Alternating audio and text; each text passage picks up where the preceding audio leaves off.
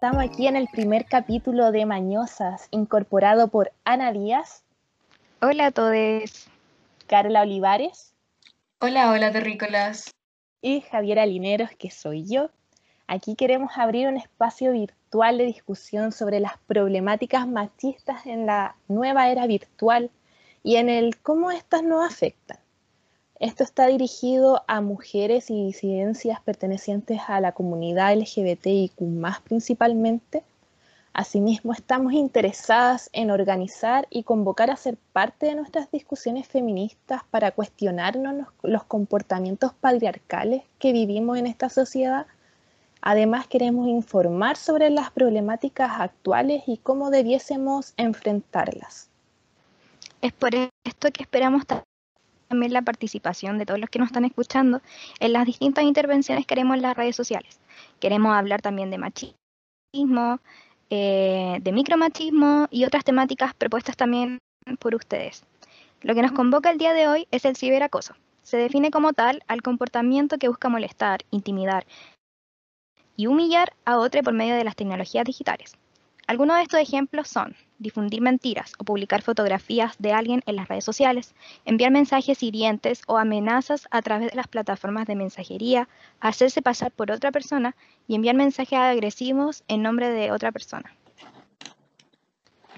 La violencia de género se ha incrementado considerablemente desde que empezó la pandemia, como por ejemplo cuando las mujeres teníamos que convivir con, con nuestro abusador, eh, y asimismo el acoso también a través de Internet se incrementó, ya que el Internet es la herramienta que todos debemos tener en casa para poder llevar a cabo un buen encierro y poder trabajar a la vez. El ciberacoso es algo que sucede desde los inicios del tiempo de, de los tiempos del Internet el anonimato y lo versátil que pueden llegar a ser estas plataformas nos ponen en un peligro constante donde a menos de que estas plataformas tengan un control de identidad, no sabríamos con quién nos estamos relacionando realmente.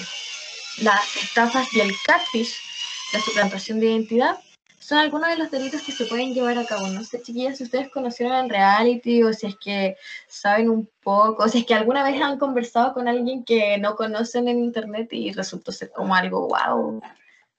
Nada que ver.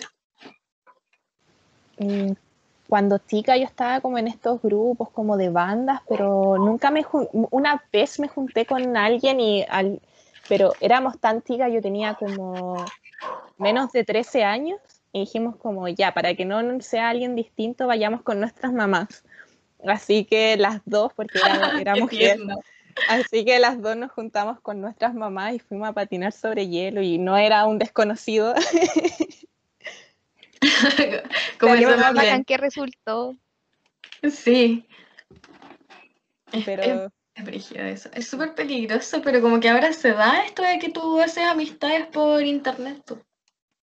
No, pero uno igual corre peligro, este meme que dice, yo no te conozco, tú no me conoces. Llevaré un cuchillo, tú también llevas un cuchillo por si acaso. yo no llevo un cuchillo, lleve a mi mamá. sí, cualquier cosa te, te, lanzo a mi mamá. ahora eh, la caleta como conocerse en internet también como para relacionar vínculos amorosos, como Tinder, por ejemplo. Se da yo conozco a mucha gente que ya se ha visto con gente eh, por Tinder y, claro, da miedo igual, pues le piden amigas que la acompañen y que sean en espacios públicos. Em, y qué lindo igual que se pueda dar eso de ir resguardadas por amigas. Sí, el tener un grupo de apoyo. Tu círculo seguro. Bueno, ¿qué pasa eh, si es que todo esto llega a salir mal? Y no sé, resulta que es una persona que tiene algún problema psicológico y se llega a, obsesionar contigo. O, por ejemplo, cuando, cuando tú sigues haciendo tu vida normal a través del Internet y estás sufriendo un acoso focalizado hacia tu persona o estás viendo cómo eh, este acoso también puede ser hacia las disidencias o la comunidad LGBTQ y más, o nosotras mismas las mujeres quienes somos un blanco diario para estos haters y bullies que se empeñan en, hacer violencia en contra de nosotros. Como qué tipo de violencia, el, hacer viral las fotografías íntimas, eh, las amenazas de muerte, no sé cuál otras conocen ustedes, chiquillas. no sé, por ejemplo, lo mismo de los comentarios, al menos en Instagram, Twitter, estos mensajes como de odio cuando uno sube una foto con su pareja del mismo sexo, por ejemplo, y ahí llegan estos mensajes de, ay, huecos, ay, deberían taparse, o mensajes sin sentidos también que ha ocurrido y, que están de más. Por ejemplo, yo soy, eh, yo soy de la idea de nosotros nos podemos tratar de huecos, fletos, eh, tortas, lo que sea, pero siempre cuando sea entre la comunidad y no en una persona heterosis. Claro. Eh, o también, por ejemplo, yo he sufrido de el mal de las dick pics, que es cuando te llegan fotos de pene sin tu consentimiento. O también sufrí mucha violencia verbal por parte de un acosador que al final tuve que terminar bloqueando y ahora puedo hacer mi vida normal. Yo también pasé la misma experiencia como de eh, gente que envía pene sin consentimiento y gente que se obsesiona con una y se crean muchas cuentas. Y es una paja porque tener que una, eh, como crearse una, una cuenta nueva porque estas personas te hacen la vida como imposible, en donde en una red que debería ser para entretención y se vuelve como eh, un infierno, o sea, tener que estar constantemente recibiendo estos mensajes de gente acosadora que se crea muchas cuentas eh, y que no se detiene. ¿Cómo te sentiste en ese momento, Ana? Me sentí súper vulnerable y sentía que no podía hablarlo con nadie porque igual era chica y me sentía como avergonzada, no sé, como que sentía que yo estaba haciendo algo mal eh, como para atraer esto. yo tuve a un ex que se hizo estas cuentas y que después terminó funado a todo esto. Eh, y fue terrible, era terrible para mí porque yo sentía que ya, como que se había aburrido y volvía a enviarme mensajes de otras cuentas y era terrible porque yo tampoco sabía cómo manejar eso, no sabía si tenía que hacer una denuncia, eh, me daba como vergüenza tener que hacer una denuncia también, no sé, era chica. Igual, que igual de, reaccionaría de otra forma ahora. Sí, pues, puedes conversarlo igual de alguna u otra forma, más abiertamente, también eres más madura. Eh, e igual esto que decías de que era tu pololo, eh, la violencia en la pareja a través de la tecnología igual está súper presente, pero muchas veces no lo reconocemos como tal por esta cuestión de la idea del amor romántico y violento. No sé si ese fue tu caso. Sí, o sea, como que el amor romántico como que era la justificación de que él hacía estas cosas porque él me quería mm. mucho y que yo era como el amor de su vida, entonces era como em, era como esta frase como muy como el amor lo puede todo y, y, y, como no sé, como que él ocupaba mucho eso como a su favor y era terrible también para mí porque me manipulaba en cuanto a eso. Yo decía hoy, por ejemplo, también no le gustaba que gente me comentara fotos y yo como que tenía que eliminar comentarios, entonces también me privaba como lo que, si yo subía algo, también eso yo tenía que pensarlo dos veces, y es terrible. Me reprimía de, todas las formas posibles en una red.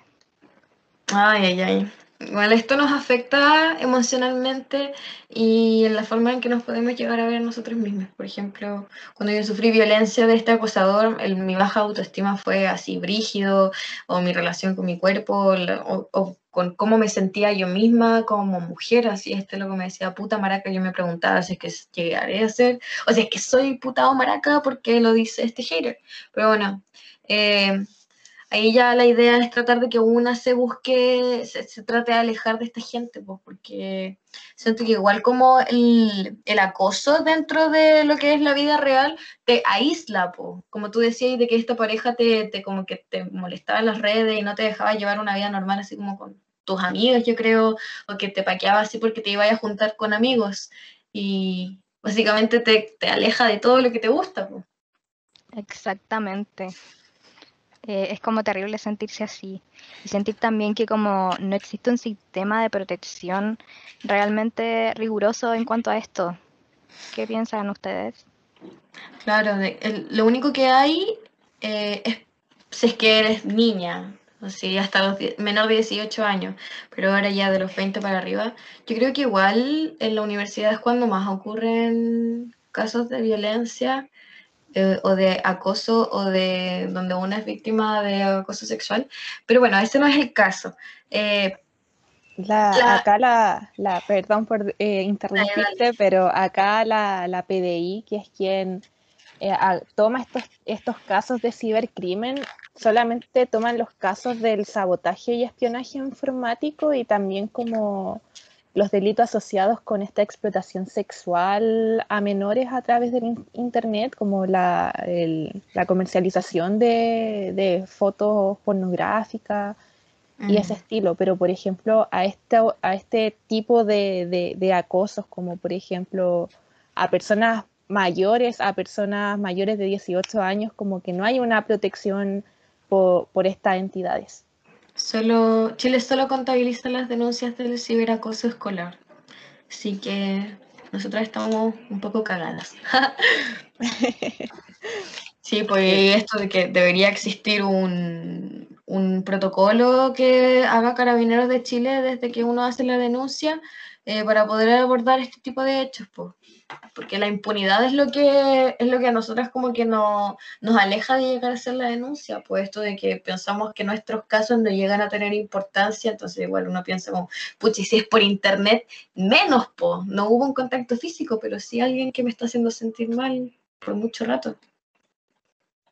Y casi como que una tiene que llevar todas las pruebas, como que ellos no hacen la pega de investigar porque eh, o si no se cierra la investigación, pues casi como que una tiene que tener el sospechoso y empezar a replantearse todas sus amistades con personas heterosis que conoces, eh, que pueden llegar a hacer estas cosas, porque principalmente son hombres. Sí. Eh, y es terrible, es terrible porque una se ve como revictimizada en la justicia y eso no puede pasar porque eh, tiene que haber un protocolo hacia las víctimas que sufrimos este tipo de hostigamiento en las redes.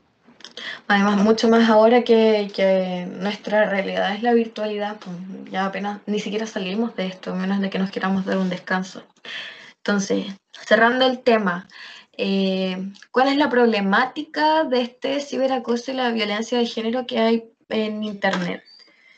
Eh, sería que el Internet es un espacio seguro para la violencia y misoginia, transformándose así en un megáfono para discursos de odio.